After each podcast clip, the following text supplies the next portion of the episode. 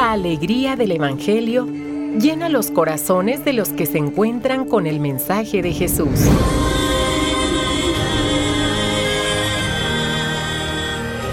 El Evangelio de hoy. El Evangelio de hoy. En voz de Monseñor Sigifredo Noriega Barceló. Escuchemos.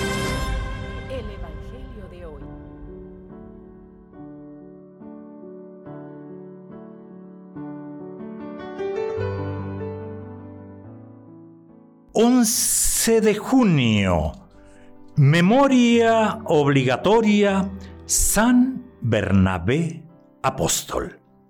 Es día sábado. Bernabé era originario de Chipre. Su nombre y obviamente su persona aparecen en los sellos de los apóstoles un poco después de Pentecostés.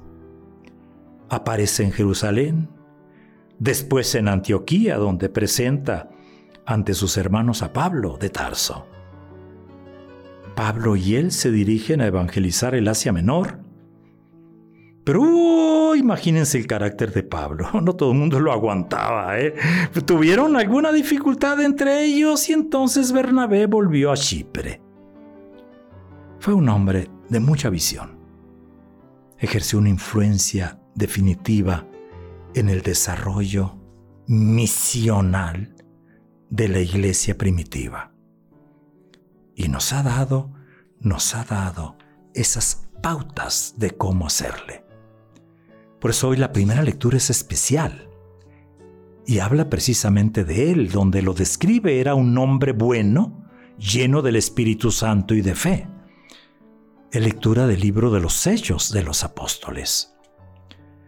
Y el Santo Evangelio, continuamos con San Mateo, capítulo quinto, versículos 33 al 37.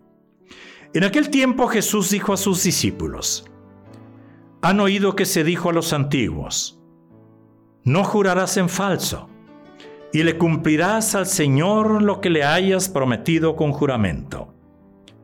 Pero yo les digo, no juren de ninguna manera ni por el cielo, que es el trono de Dios, ni por la tierra, porque es donde Él pone los pies, ni por Jerusalén, que es la ciudad del gran rey.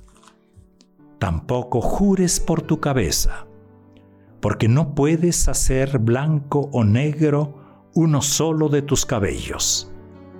Digan simplemente sí, cuando es sí y no cuando es no. Lo que se diga además viene del maligno. Palabra del Señor. Eh, caridad, fidelidad conyugal, ahora la verdad. Es, así técnicamente se le llama otra antítesis han oído que se dijo, pero yo les digo. Antítesis entre el Antiguo Testamento y los nuevos criterios de vida.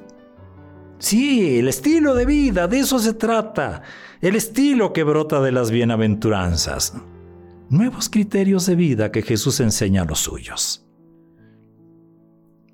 Era la caridad. Es algo, algo más no matar? ¿Era la fidelidad conyugal? Jesús corrige ese fácil divorcio de antes y hoy se trata del modo de portarnos en relación a la verdad. Y Jesús no solo desautoriza el jurar en falso. Aquí entre nos eso significa perjurio, perjurio, jurar en falso. Jesús lo desautoriza. Y Jesús prefiere que no se tenga que jurar nunca. Ojalá, ¿eh? No jurarás el nombre de Dios en vano, aprendimos los mandamientos. Jesús prefiere que la verdad brille por sí sola. O sí, sí, o no, no. Jesús prefiere que la norma del cristiano sea clara, contundente, transparente, sea verdadera sea verdadera. Y todo lo que es verdad viene de Dios. Y todo lo que es falsedad y mentira viene del demonio. Jesús mismo le llama el mentiroso. ¿Cómo la ven? ¿Cómo la ven? Qué bien nos cae esto, ¿eh? Como también muy bien nos cae la caridad fraterna, muy bien nos cae la fidelidad conyugal. Hoy el tema del sí, sí, el tema de la verdad. Los juramentos siempre han existido. Y estaban a la orden del día. Y es más, todavía se siguen usando. ¿eh? En algunos países jurar ante la Biblia, en otros jurar ante la Constitución, en otros jurar ante otra persona. Siempre han existido. ¿Y qué significa esto? Pues significa compromiso, obviamente. Pero que resulta que no todo el tiempo se ha cumplido y por eso viene la pérdida de confianza. Sí, viene la pérdida de confianza. ¿Cómo es posible? Fíjense cómo, cómo, cómo antes era confianza en la palabra de la otra persona. Antes era el testimonio que daban otras personas. Aún en los juicios. ¿Sigue siendo esto válido? Claro que sí. Pero ¿cuántas veces se prefiere mejor la no verdad? ¿Cuántas veces se batalla más con la mentira? Ojalá que cuando algo sea verdad, lo afirmemos. Que cuando algo sea mentira, lo neguemos. Así es, ¿no?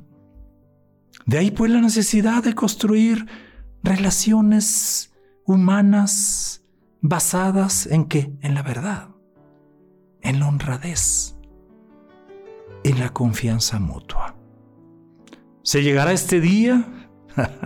Se llegará este... Esperamos que se llegue. Por lo pronto tenemos que preguntarnos, ¿por qué vivimos en una continua crisis de confianza? ¿Qué hemos hecho de la verdad? A veces eh, el hijo no le cree al papá, el papá no le cree al hijo. A veces el hermano no le cree al hermano, a veces el fiel no le cree al sacerdote, al obispo, a veces el obispo no le cree al sacerdote o al fiel bautizado. ¿Por qué vivimos esa crisis de confianza? Pero demos otro paso, ¿eh? ¿Qué podemos hacer para generar mayor confianza entre nosotros? Y la respuesta hoy la da Jesús en el Evangelio. O sí, sí, o no, no. Respecto a la verdad. Respecto a la verdad. Y en la verdad no existen diferentes o diversas tonalidades en el gris.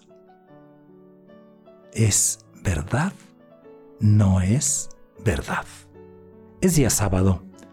Pidamos hoy la intercesión de María nuestra Madre para que podamos ser auténticos.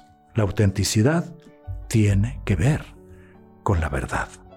Pidamos su intercesión para que seamos transparentes, tanto que nos gusta hoy, tanto que pedimos hoy la transparencia. Que no haya falsedad, que no haya mentira. Madre, auxilio de los cristianos, ruega por nosotros.